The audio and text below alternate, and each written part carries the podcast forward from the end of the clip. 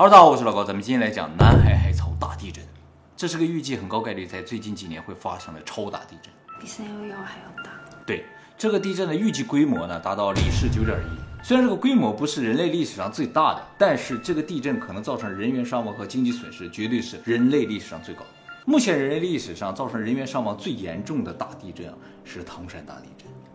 是吗？而造成经济损失最大的两个地震呢，都在日本，一个是三幺幺东日本大地震，一个是阪神大地震。而这个南海海槽大地震预计的死亡人数可能比唐山大地震还要多，预计的经济损失呢比三幺幺还要高十倍。就是这样一个人类顶级的大灾难，可能很快就要发生。这个地震预计发生地点呢是在日本南海海槽附近，由于是在海里发生的，所以必然引起巨大的海啸啊！这个海啸不仅会袭击日本，而且呢有可能袭击东南亚的国家和反向的环太平洋地区的其他的国家。关于这个地震发生的可能性，二零一三年日本政府给出的数据呢是三十年内发生可能性在百分之六十到七十。五年后，二零一八年呢，日本政府把这个数据呢向上提升了，三十年内发生的可能性呢在百分之七十到八十。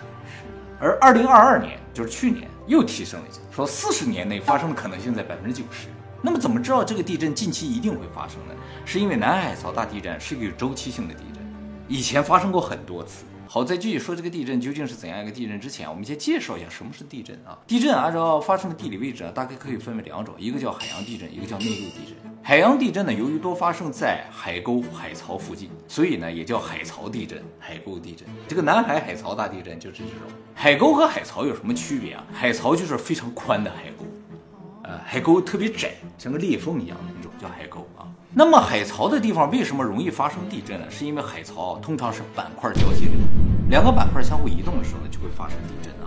那么由于板块交接的地方呢，大部分都在海洋里，所以呢，内陆发生的地震通常不是由于板块相互移动造成的，而是由于板块内部的压力造成了一些断层断裂产生的地震，也就是板块上的一些裂痕呐，压力太大它就裂了，一裂嘣一下就产生地震了啊。所以呢，内陆地震啊多为直下型地震。除了这个南海槽大地震，还说未来三十年有一个要发生的地震叫首都直下型地震，就是内陆型地震。当然了，也不是说内陆发生地震一定都是断层造成啊，也有板块交界造成，有少量的板块交界在内陆，比如说土耳其，啊，土耳其这个地方就是安纳托利亚板块、欧亚板块、阿拉伯板块交界的地方，而且土耳其啊还有很多的断层，所以这个地方地震不断啊，非常的频繁。那么和土耳其这个情况类似，而且比土耳其更为严重的就是日本和印尼。大家知道，日本是一个地震非常频繁的国家啊。日本也说自己呢是世界上地震最多的国家。据日本的统计，全世界里氏六级以上的地震，百分之二十点八都发生在日本。就五个六级以上的地震，有一个在日本发生。而且日本人地震发生率呢是世界平均八十三倍。但是现在渐渐发现啊，日本可能不是这个世界上最频繁发生地震的国家，那是谁啊？而是印尼。虽然目前为止，日本检测到地震，不管是数量还是频率上，都在印尼之上啊。但是呢，现在觉得有可能啊，是因为日本拥有全世界最密集的地震检测系统造成。哦，全日本呢，总共有一千多个地震检测系统，而印尼的地震检测系统呢，只占日本的五分之一啊，它的面积又比日本大很多。而就这五分之一检测出来的地震数量呢，可能就跟日本差不多了。所以印尼有可能是这个地球上地震活动最为频繁的国家。历史上最大的一次地震呢，发生在一九六零年的智利，里氏九点五，里氏九点五和九点零啊，相差三十倍。对，所以就相当于智利那个地震，相当于三十个三幺大地震那么个级别啊。不过智利那个地方人口比较稀疏了，所以没造成太多的人员伤亡。目前已知呢，海洋地震也就是板块交错产生的地震啊，周期性是比较明显的，所以相对来说呢是比较好预测。这也就是为什么知道南海海槽大地震呢将会在未来三十年百分之七十到八十几率发生的原因。而内陆型地震呢几乎是不可预测的，因为它发生在断层带啊，而断层带啊特别的多，到处都是，不知道的断层带也特别的多，所以在任何地方发生地震可能性都有。内陆型地震的周期性呢也不是特别明显啊，能看出来的周期一般都在一千年以上。不算周期了，是吧？就误差非常的大，所以目前认为呢，内陆型地震呢几乎是不可预测的啊。再加上呢，人都是生活在陆地上的，所以呢，往往内陆型的这个直下地震对我们实际的打击是要比海洋地震更大一些。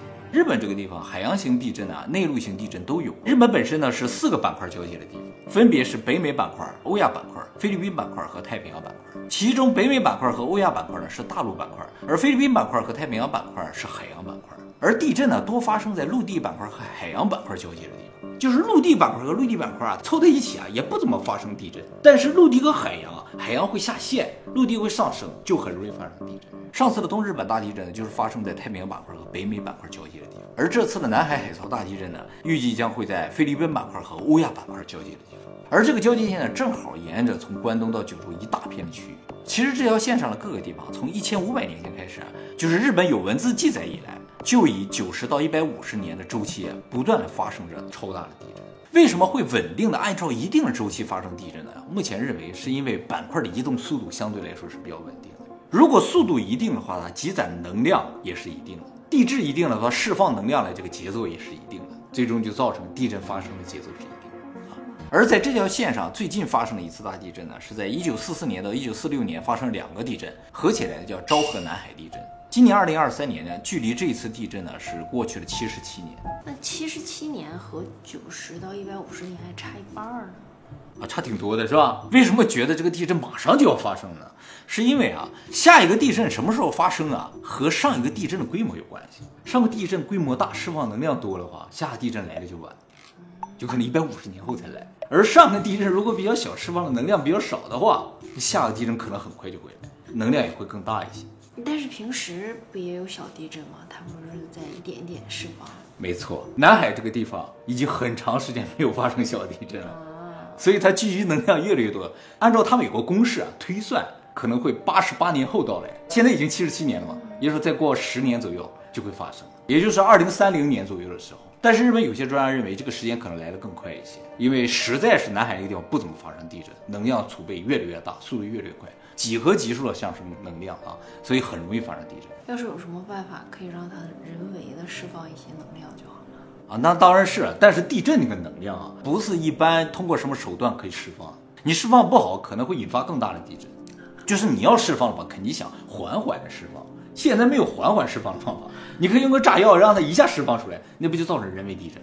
再加上我们以前讲过一个预言漫画，说我看到了未来中说，二零二五年将会发生海啸嘛，啊，所以啊，目前二零二五年这个时间点啊是非常受到关注的。而且还有一个很大的问题，就是这个有周期性的南海地震啊，它是每三次会来一个超大的，而今年呢正好就是第三个。上一次这个超大呢发生在三百年前的一七零七年，叫做宝永地震，推测当时的规模呢是里氏八点七到九点三，海啸的高度呢大概是二十五点七米。海啸这个东西是什么？大家可能不太知道啊。其实它和普通的浪是一种东西，但是啊，由。呃对，由于量变产生了质变，它蕴含的能量和普通的浪蕴含的能量是完全不同级别的。通常我们在海边看到的海浪啊，两个波谷之间的距离呢，就是它的一个波长。一般的海浪的波长啊可能几十厘米到几米，一个海啸的这么一个浪多大呢？六百公里。目前观测到最大的一个浪六百公里，高度五米。高度虽然不高啊，但是你想五米高，六百公里宽的这么一个浪，里边有多少水？三幺大地震的时候，海啸刚一产生的时候呢，日本这个飞机啊有去监测这个海啸到来的速度啊，说是九百公里每小时，和战斗机的速度是一样的。你想成千上万吨的水以战斗机的速度冲向岸边，将会怎样一个破坏性？但看上去速度也没那么快。哎，没错，其实啊，海啸这个浪在一开始产生的时候速度非常快，九百公里每小时，靠近岸边的时候速度会越来越慢，真正到陆地上的时候大概是每秒十米左右。就刚一产生的时候大概每秒二百五十米，到陆地上就每秒十米了，但是破坏性是不会发生变化的。真的很恐怖。对，由于海啸的一个浪特别的宽啊，六百公里嘛，所以我们看不到它的波峰高度，它袭来的时候就有点像洪水一样，没有浪的感觉，哎，因为太大了这个浪。那么三百年前这个超大的宝永地震之后呢，过了一百四十七年，一八五四年的时候发生了安政南海地震，又过了一百年，一九四四年到一九四六年的时候发生了昭和南海地震，这一次呢正好就是第三个。那么为什么每三次会有一个超大的？是因为啊，南海这个地震其实不是一个地震，是好多个地震，它们都按照各自的频率在发生，结果每三年就所有地震都赶到一起，会一起爆发一次，所以就每三年最大一次。那日本哪个城市比较危险啊？就是日本从中间分的话，以南的所有城市都非常危险。不过靠近中国那一侧的城市相对来说比较安全一些，靠近太平洋侧都非常危险。所以日本南侧啊每三百年其实是要毁灭一次，这个毁灭啊是不可避免的。因为板块的移动呢是确实还在移动着呢，能量的积攒呢也在进行之中啊。这个事情呢，从科学的角度、从数据、从经验上都是可以预言的啊。所以日本呢，目前正处于三百年来最危险的一个时间段。接下来呢，我们来看一下这个地震可能会产生的影响和破坏性。目前日本政府的推测啊，南海槽大地震的规模呢，估计是在里氏九点一，三幺大地震呢是九点零，虽然只差零点一，但是能量相差一点八倍。关键是这个地震呢，它不会是单发的。说这个九点一是其中最大的一个，爆九点一，这个爆了之后呢，周围就会不停的可能有九啊、八点九啊之类的，不停的爆这条线上，对，有点像余震，但是呢，他们合起来就叫南海海槽大地震，而且呢，周围的地震不停的爆啊，有可能间隔上年，就是说这个爆完了之后，一年之后这个再爆，而不是都在一天之内的，啊，这个范围呢就包括了日本从东海到南海的全域。可能影响的大都市呢，包括东京、横滨、名古屋、大阪、广岛、福冈也，就是日本可能有名的城市，基本上都包含在内。沿岸的大部分地方呢，震度能达到七，其他地方也基本上都在六。关于震度啊，就是指这个地方的摇晃程度啊，实质上是不存在八的，七就是最高，八以上都叫七。为什么没有八？是因为八以上就是毁灭性，没有防灾的意义，所以不设定八。日本的房子不是能抗七级地震吗？能抗七级地震的话，应该能抗一波，第二波就不一定了。我想建那种房子，就是电视上有演过，地震来的时候下面充气，然后它就浮起来了。哦，那肯定很耐震了，是吧？就跟地震没有关系了。对哈，对，那种房子挺好。还有现在的塔楼下面不是也是有滑轮的吗？嗯，但是南海大地震破坏性最强的不是地震本身，你能挺过地震没有用，你必须能挺过海啸。三幺大地震的时候，地震发生之后过了半个小时，海啸才来，你有半个小时的时间可以逃命。但是南海海槽大地震发生之后，三分钟海啸就会来，基本上没有逃命的机会。这也就是它破坏性极强的原因，它离岸边特别的近。那大家不要住在岸边了。对呀，不能住在岸边，但是住在里边呢也没有用，它影响的范围特别的广，能量又特别的大，摇晃程度又特别的剧烈，所以推测啊，引发了火灾的范围会非常大。目前推测这个地震可能造成三十二万人死亡，天哪！其中二十三万人呢是因为海啸死亡的，八万人呢因为建筑物倒塌死亡。据说在这个地震的模拟当中啊，会有多少建筑物倒塌？二百三十八万栋。反正建筑物就像多米诺骨牌一样，一片一片的倒，啊，想象不到的，没有经历过的。一万人呢可能会因为火灾丧生啊，九百万人呢可能会失去自己的住所，造成经济损失呢可能超过二百二十兆日元。不论死亡人数还是经济损失呢，都是三幺幺大地震的十倍，也是人类历史上最多的一次。三幺幺大地震经济损失到现在不也没缓过来吗？对呀，它是十倍，现在发生十次啊，绝对是人类历史上破坏性最大的一次地震。而且目前的计算只是日本的破坏性，其实啊，台湾特别的危险。台湾啊，正好在菲律宾板块和欧亚板块交界的地方，就是南海槽大地震这条线的延伸线上，所以有可能会受到波及，需要特别的注意。台湾房子也是很抗震的，房子抗震是一方面，关键是海啸，要注意什么呢？是这样的啊，就内陆型地震，由于震源通常就在城市的下面，所以地震波传播上来的速度是非常快的。地震预警呢，几乎是没有用。生活在经常发生地震国家的人，可能都有这种地震预警，就是几秒钟之后地震就会来了。这个呢，对于直下型地震基本上是没用，它一下就上来了嘛。就是这个预警来的时候，地震波就已经来了，所以只是给你来一个心理上的一个准备吧。这个地震预警啊，通常是针对海洋型地震的。海洋型地震的震心一般在海里嘛，离城市是比较远的。这个地震波来到城市呢，可能需要十几秒钟的时间，大家就可以用这十几秒做一下准备。可能有些人会想，十几秒有什么用？说？我又下不了楼，我又跑不掉。但其实这十几秒啊，主要还真不是给大家用的，是给谁用的呢？是给高速列车，或者是操纵一些高速设备的人，比如说汽车的驾驶员呢，过山车的操纵员呢，电梯的控制系统啊，煤气的控制系统啊，哎，是给这些系统用的。这个预警一来了，这些系统砰就断了。不然的话，你的地震 波再来的话，那就很危险。当初三幺大地震的时候。就是这个地震一发生了，马上这个预警来了，新干线就停了，啊，就保证了新干线的安全啊，电车也都停了。但是最后是被海啸冲毁的电车，它是停在那儿被冲毁了，那没有办法。当时地震那个电线杆摇的好大，幅度好大，很夸张啊！你想东京塔上面的尖儿都摇弯了，难想象，就像被什么东西掰了一下。但是东京的震度其实只有五左右，嗯，你想七是个什么感觉？可是他一直余震不断，余余震不断啊，有点晕，后来都离开东京了，还觉得晕晕的，对呀、不知道自己在摇还是地在摇了。虽然地震来了之后，我们能干的事情不多，但是地震来之前，我们可以做很多准备的工作啊。比如说呢，准备好一些可以长期饮用的水啊，长期储备的食物啊，还有准备好一个已知的避难场所呀、和家人商量好一个不需要电就能够通信的方式。就比如说，一旦我们联系不上了，不知道哪儿去，聚在这个地方，说好这么一个事情。然后呢，就是固定好家具啦，确认好逃生通道，学习一些火灾知识等等。还有就是切记啊，要准备一个口哨。口哨在地震当中啊是非常有用的东西，救命神器。家里人都去一个地方汇合了，那狗怎么办？狗也得去汇合呀，得训练好。这种地震虽然是不可预测的，或者就算是有规律性，我们很难预测它究竟什么时候发生。地震这个东西，它有没有前兆呢？不是说有的吗？哎，一直以来啊，都在研究地震的前兆。日本这边啊，常年研究，数据显示啊，除了我们之前说的地震呢，可能和太阳黑子有点关系之外，还发现、啊、通常海洋性地震发生之前啊，内陆型地震会增加。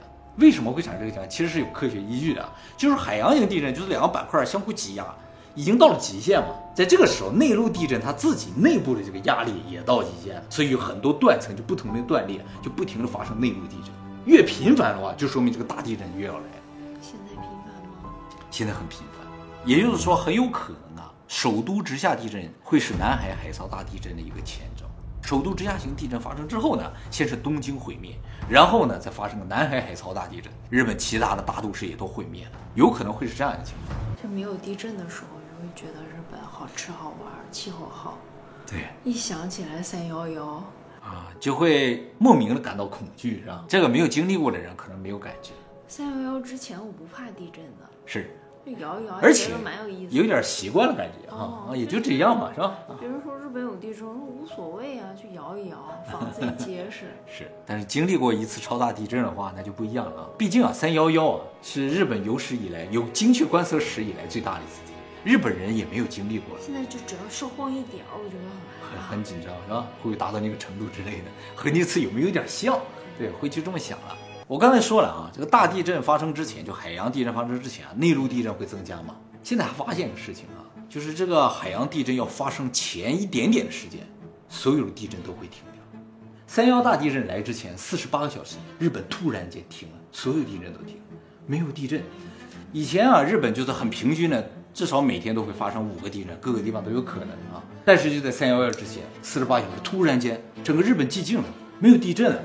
那他怎么没通知我？日本有精确地震测量啊，是近一百年的时间都没有发生过这么大的地震，不知道说这是怎么回事？这两天运气不错啊，没有地震，结果砰一个大的来了。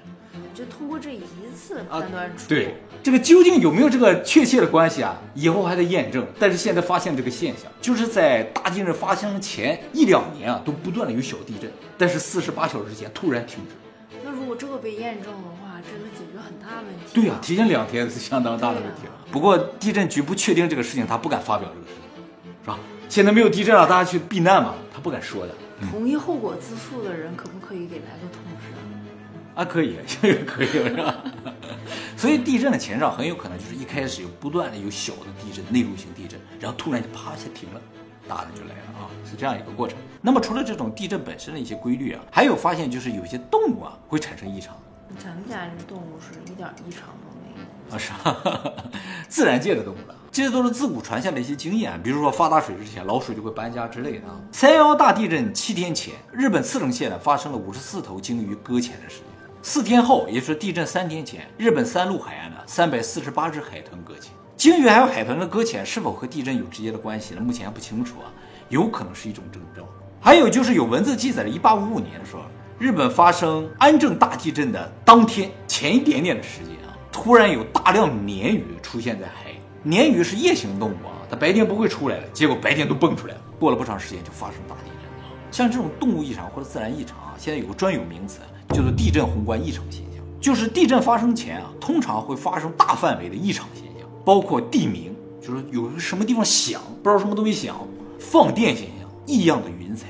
这次土耳其大地震之前啊，一月十九号的时候，土耳其上空出现了这样一朵云彩。当时还很多人说，哎，这是不是 UFO？这个呢，NASA 当时就给解释了，说，哎，这不是什么特别奇怪的云彩，这个东西呢叫夹状云。说完了就地震了，你知道？还有呢，就是突然的井水浑浊，地下水发生一些变化，温泉枯竭，或者温泉水的温度突然发生剧烈变化。这日本应该很好检测呀。对，像三幺大地震之前，有个地方呢，这温泉发现温泉水突然上升九度，特别的烫人啊，原因不明。后来砰，这边地震了啊。关于这些现象和地震具体关联，目前还在研究之中啊。如果真的能够提前知道地震发生的话，有可能挽救很多的生命。咱们家就靠力气了，是吧？力气如果发生异常，这个呢就是到目前为止的研究了啊。不过呢，现在由于 AI 技术的发展啊，现在认为有可能通过 AI 技术呢，能够分析出来真正有可能的地震前兆。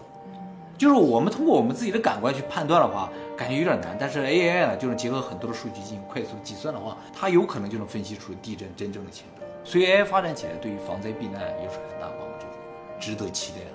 现在正好是 AI 爆发的时期嘛。不过也有人说啊，问 AI 消灭人类的方法，AI 一下就想出好几百种，其中就包括发动海啸消灭人类啊。他也知道人怕海啸。